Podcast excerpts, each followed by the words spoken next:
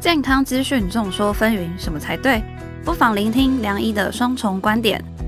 带您轻松辨别健康知识。欢迎收听《健康问良医》。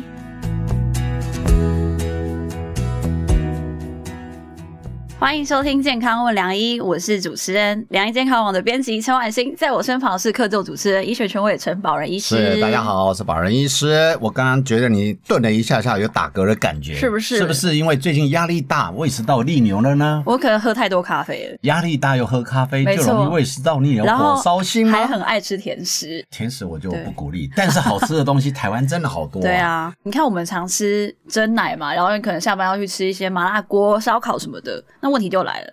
你看胃酸，然后我们是还会胃痛。那有一种说法就是说，哎，这时候是不是已经是胃食道逆流了？然后也有人说，哎，胃食道逆流是是文明病的代表。就胃食道逆流恐怕是美食疾病的代表作， 因为很多精致类食物，如果待会会聊嗯胃食道逆流这个疾病，就知道、它跟饮食文化还有你的生活作息，我想是非常的。有关系，而且我对今天非常关心这个议题，因为我太太也是胃食道逆流的一个受害者、哦啊，你知道真的哦她受害就是我受害，所以今天代表所有的 男生女生都来关切这个议题啊。所以我们今天又特别请来了钱正宏医师跟大家聊蛮多人在意的问题，就是胃食道逆流。那我们欢迎钱医师。哎、晚幸好，宝龙哥你好，各位听众大家好，我是胃肠肝胆科的钱正宏医师。今天特别请钱医师也跟大家聊一聊，因为我觉得嗯它影响到很多生活，甚至会影响到对睡眠。这真的很常见呢、啊真的哦就有人就是晚上因为躺下来，他整个胃酸就跑上来，这跑到嘴巴哎、哦跑嘴巴对啊，那哦半夜有时候一两点就呛醒了、甚至被自己的口水呛醒，那就根本睡不着，整个晚上睡不着。很痛苦然后啊你睡不这着，样子旁边人在打呼，你也哦更不爽，痛苦你就会痛苦把旁边嗯摇醒，所以对它影响到全家啦。对 啊，所以其实刚刚有讲到说，喝咖啡到底是不是真的会胃食道逆流？因为真的很多人在讲。对，因为嗯其实也还是有做那个大型的临床研究对啦，而不是应该是说社区的长期的调查。那像美国哈佛大学，它有去做一嗯个长期的追踪研究，对那它去分析说每个饮料哈饮品的话，哪些比较容易造成胃食道逆流对？哦那其中第一名的还是会的是咖啡，咖啡的话它是增增加一点三四倍。不过我们所谓的一点三嗯倍，有时候我们看这个，有时候看一些研究报告就说，哎、这个这个饮料好像会造成胃食道逆流。对，但是它又造成一点三四倍，可是要仔细去看，它到底是喝几杯啊？ 他可能它会喝很几杯？多事实上，它算起来事实上是喝六杯，它是每哇天哦一千五百 CC 才有一点三四倍。哦但是如果你是喝一杯两杯，其实还好诶、哎嗯它那个比例才多多一点点，多也许十 percent 啊，二十哦 percent 而已，并没有那么严重。了解，所以这个研究出来没有错，我们可能跟病患讲说，这个会的确会造成胃食道逆流，嗯但是可能真的要喝很多才会。那第二名的话就是我们喝汽水，汽水其汽实水也会。第三个是茶，第三个是茶。那这个研究是认为说果汁好像比较不会果啊，汁嗯牛奶也比较不会，牛奶是还是比较碱性的、比较中性的饮料。那果汁的话就不一定，因为以前的研究是认为会啊，我们喝一嗯些什么柑橘类的水果啦，也但如果你喝的水果不是那么的酸，也许是不见得会造成胃食道逆流。嗯不过像咖啡的话，的确是有可能。那到底是为什么会造成胃食道逆流？不不，并不是它很酸哦，是因为是说它里面有咖啡因。咖啡因那这个咖啡因呢，会让我们的我们的下消化道有一个叫括约肌，这对括约肌它松弛之后呢，胃里面的东西容易逆流到食道这边来，所以是咖啡因的关系。然后另外像有，但是有些人就喝干脆不然喝一些无咖啡因的咖啡好了，对啊 那会不会好像也是会，但是比例有比较低一点点。哦，所以其实加牛奶的可也是好好一点点点，好一点，因为啊牛奶毕竟没有没有那么的哎，综合一点那个胃酸。对啊，另外有些人是喝茶，喝茶也许咖啡因没那么多，可是我们很多茶里面有加一些薄荷，那薄荷也会让这个括约肌松弛，哦所以说是那个薄荷的关系呢，导致于你这个也容易造成胃食道逆流。嗯不过我自己临床的发现是，发现有些人真的喝怎么喝都不会哦，那有些人真的只要喝一杯，喝一点点就造成这个胃食道逆流。我以前的观念哈、喝牛奶其实很容易，有的人因为牛奶里面钙质多，另外它是对奶制品，有对人会胀，所以一胀气，它有时候也会胃食道逆流、 哎， 对对，所以这个嗯 这个其实呃就是因为像牛奶的话，就我觉得真的是个人的体质有关。对有的人喝会拉肚子，有人会胀气，对那、有些人怎么喝都不会。而且另外的话，牛奶里面有有些低脂或全嗯脂，那其实这个脂肪有差，哦就是因为我们脂肪在体内是属于在胃里面是算排空比较慢的食物。那有些是脂肪多的话，其实有时候就是胃牛奶都停在胃里面，嗯那、其实有增加一些逆流的风险。所以也许你换低脂会好一点点啊。 其实哦，我又要又要来牵拖一下，因为我们妇产科跟跟肠胃科哈，尤其在胃食道逆流这一项是好 朋友。常讲十个怀孕九个胃食道逆流，没错生两胎以后十个十个胃食道逆流。对，为什么呢？因为你看我们怀孕的时候，刚好前一次有提到胃食道逆流一个重要的重点是在食道跟胃的贲门的那个括约肌的问题。对其实对，一怀孕的时候，我们肌肉会放松，哦但是有没有可能不太有症状也会算是传统？大家提到吸湿捧心嘛，以前讲对对说哇，在那边捧着那边很不嗯舒不舒服，服其实我们后来都推论它是胃食道逆流衍生出 来。但是比如说，除了这个捧心或者一恰生这个以外，有没有其他你觉得值得提醒大家？可能是哪一种隐藏版会忽略掉的胃食道逆流的症状？嗯，哦，这是一个很好的问题哦。不然我们先来先聊一下那个孕妇的会容易胃食道逆流，它大概就是让我们的胃排空变差，嗯那它就是顶顶上来嘛。啊，另外这荷尔蒙也有改变哦，荷尔蒙会影响我们对这个胃收缩的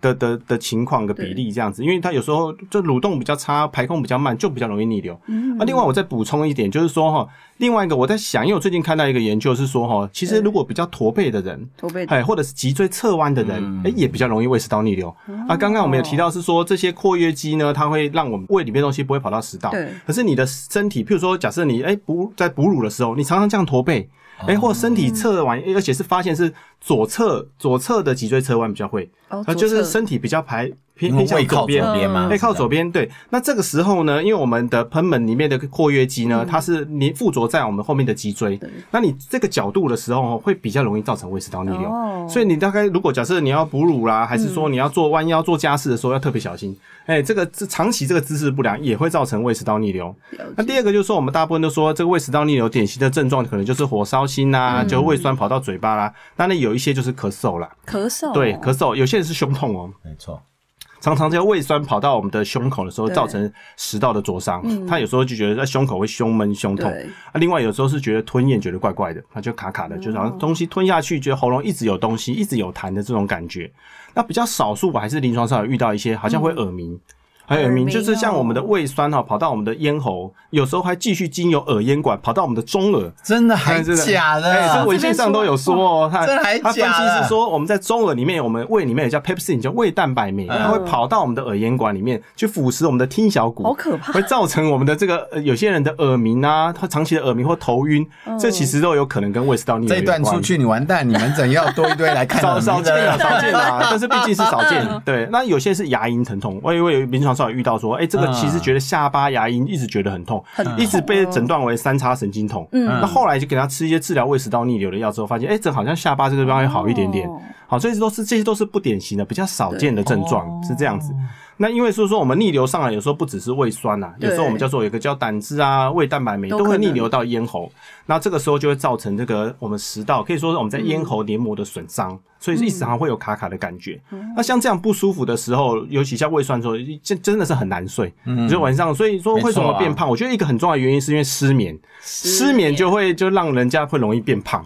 啊，所以说胃食道逆流会特别容易失眠，因嗯为睡早上晚上睡不好，然后早上隔天起来可能有些会又会没有体力，就有时候比较想吃东西。对哎，所以我发现很多人他就是失眠之后呢，就开始就是是乱吃东西了嗯，这个也是会容易变胖。还有一点就是嗯说哦，就胃食道逆流的时候，有些人是因为他要吃一点苏打饼干 啊，对，我哎就对在对问这这是个啊。这个没有错，没错。很多人就是因为这样子才变胖的，因为他说他不吃东西不行啊，所以一定要他塞他东西他下有去，点塞点东西，他就是在借由吃东西，然后让自己的胃食道逆流缓解，所以无形中就吃了很多饼干啊，哦一些一些我们说精致的甜点啊，对或者是说一些碳水化合物。其实我刚刚想问，因为刚刚医生有讲说咳嗽嘛，那其实我有时候就想说，哎、那我咳嗽到底是胃食道逆流？所以我蛮好奇说，在诊断上面，嗯医生会建议有什么检查方式检查我们的胃酸状态啊？其实外国大部分有的时候直接吃药哦，他们对是直直接接吃药又得是用用用试验的方式，哎，发现你吃的药会缓解，那它的可能就是这个胃食道逆哦流。那那但是必须还是要排除说可能食道有什么病嗯变，因为你毕竟就一直只是靠吃药，有时候真的原因没有找出来对。所以首先我们当然胃肠科来挂号，我们通常是会建议会排胃镜检查，嗯因为毕竟要去看看它食道长期逆流有没有造成什么食道的损伤，对还是说有没有合哦并胃的什么疾病，啊，就溃疡啦，还是慢性胃发炎啦，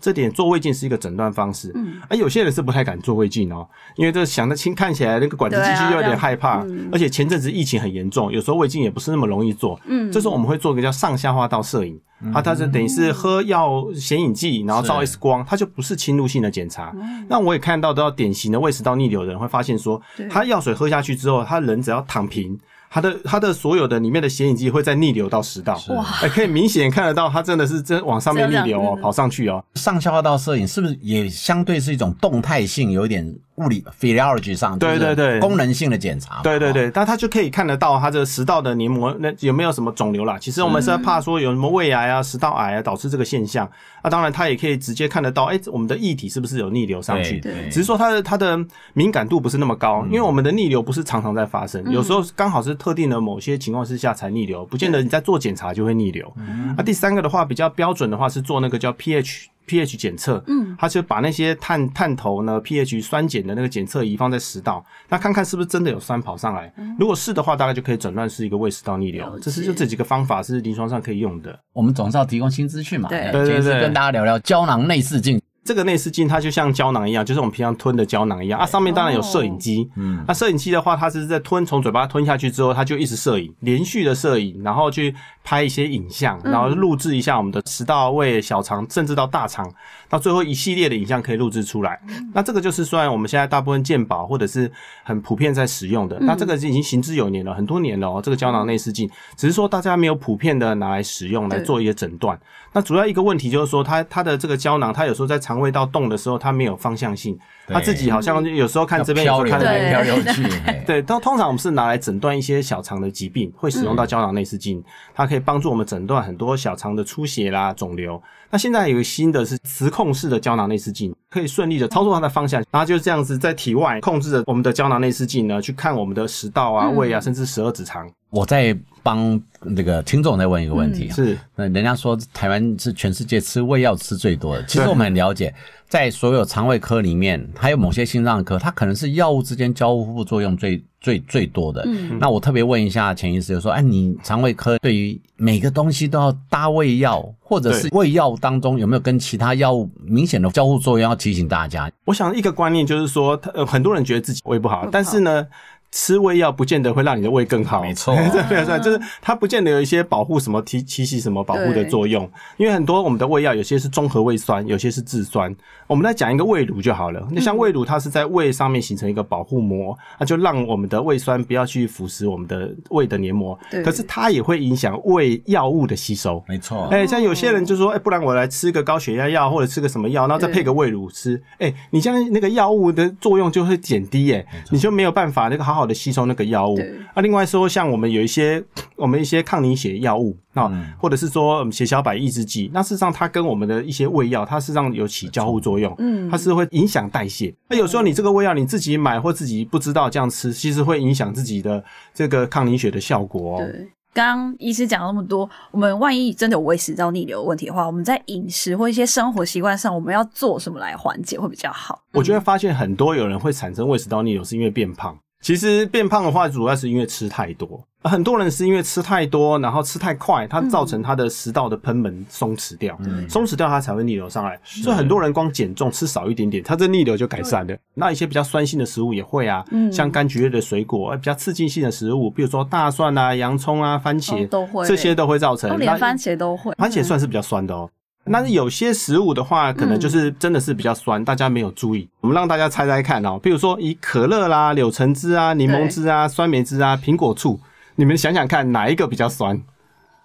你再讲一次，讲太快，嗯对可乐、可乐、可乐，然后柳橙汁、柳橙有橙汁、汁柠檬汁、柠檬汁、酸梅汁、酸梅汁、诶酸梅汁，跟听起来感觉会酸啊。可然是后酸那梅再来汁会是，加一点甘甘草，对对对对啊对，那再来还有一个苹果醋。苹果醋，苹果醋这几样的，你们觉得是说哪一个应该是最酸的食物？我选柠檬汁好了，柠檬汁哦，嗯柠檬汁其实我跟你讲，它 pH 值大概在三点二左右，它也是酸的哦，是大概真的吗三点二，啊但嗯对，但它不是最酸的。根据我对医疗了解，通常一定是加工食品，所以我选可乐。没有错，没错，真的是可乐啊可乐是最酸的，可乐 pH 是二点三五。所以在这么多食物里面，你会觉得柠檬应该最酸，其实没对有啊，可乐比它更酸。哦，真的、对啊，所以哇可很多人是喝长期喝可乐造成胃食道 逆流。那那里面哪一个最好？这个里面哈，应该看起来的话，反而是梅子汁还比较好。梅子哦汁，啊梅子汁其实没有那么的酸，所以在饮食上面的话，第一个就是说我们避避掉会造成比较酸的食物，嗯第二个说吃比较少一点点，那、再来就是说我们在睡觉前之前三个小时尽量不要吃东西哦，，三小时，对，因为我们我们胃里面的食物要排空大概要两三个小时啊，所以如果你一吃完东西就去睡觉的话，那难免就真的很容易逆流上来。对，不过我后来问了一下，很多都是因为工作的关系没错，太晚下班，但是没办法，他通车就回到家里就八九点了，然后开始吃个晚餐，然后又那么累，又去睡觉，他当然就没办法。所以他晚餐那一顿的确跟他睡觉的时间没办法隔到三个小时，那我们只能说，啊，你就尽量吃少一点点，或者是你那个食物哈油脂不要太多。这样子的话，才不会在胃里面的时间停留那么久，造成容易逆流。像很多人是一吃完东西就躺沙发看电视对，像这个姿势就很容易造成胃的食物逆流上来。 那我又再帮广大孕妇再问一下，其实我们真的怀了孕以后，就直接后来都转去他们家看胃食道逆 流。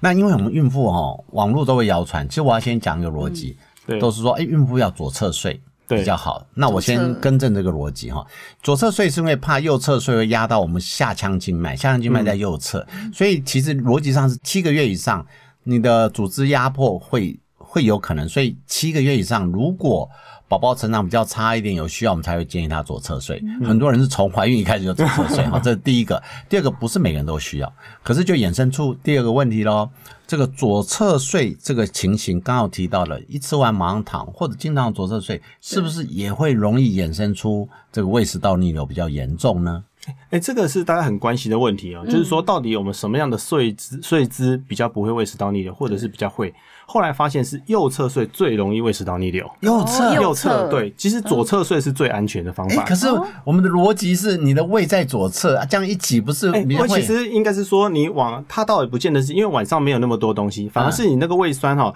我们左侧睡的时候胃比较低，胃嗯，胃比较低，它比较不会逆流到食道来。哦，那你换到右侧睡的时候，胃反而是在在上上哦在面方高。的时候，在高水的地往方低处流，对，是它这会样流到这个食道的地方来。嗯那、如果你平躺也可以哦，像有时候你平躺的姿势，然后其实就也还好，也不见得会逆流。嗯，甚至当然最理想的话，如果真的已经有症状，还是要摇高一点点。对好、就是后面垫个枕头，把床头摇高一点嗯点，这样姿势比较不会逆流。那不然的话，你其实是靠左侧睡。嗯靠左左侧睡的时候是比较不会逆流，嗯对啊。但是左侧睡又有人觉得说，哎、会不会心脏受到压迫？哦但有些人说也都会心 脏不好，人生两难 呐、啊哪一边都不 对，对啊但是我们妇产科，我的确是很多会建议他枕头垫高一点垫。高对其实除了胃食道逆流，第一个减少呼吸道的压迫，他对比较不会对喘不过气啊。对啊，对啊。哦，这个其实哦，反正反过来，我我喜欢听这种跟我的答案这翻转的，因为我一直以为左侧应该会压到，哎是比较对啊当然逻辑上是对的耶。对对，没有错、啊。这左侧睡算比例起来是建议啦，就真的有症状的时候是可以考虑左侧睡。嗯了解。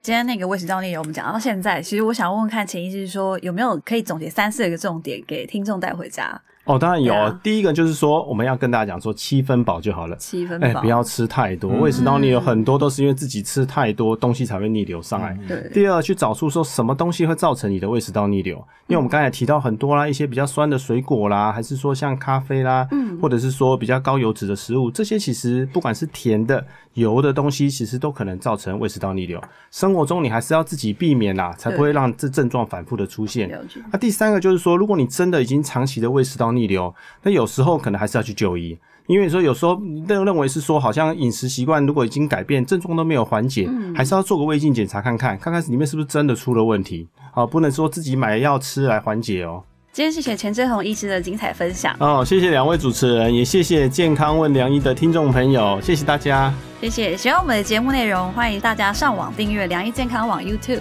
哎，也提醒大家，我们每周五晚上八点准时播出，别错过哦。如果没有好好听的话，你也会胃食道逆流哦。我们下次再见喽，拜拜，拜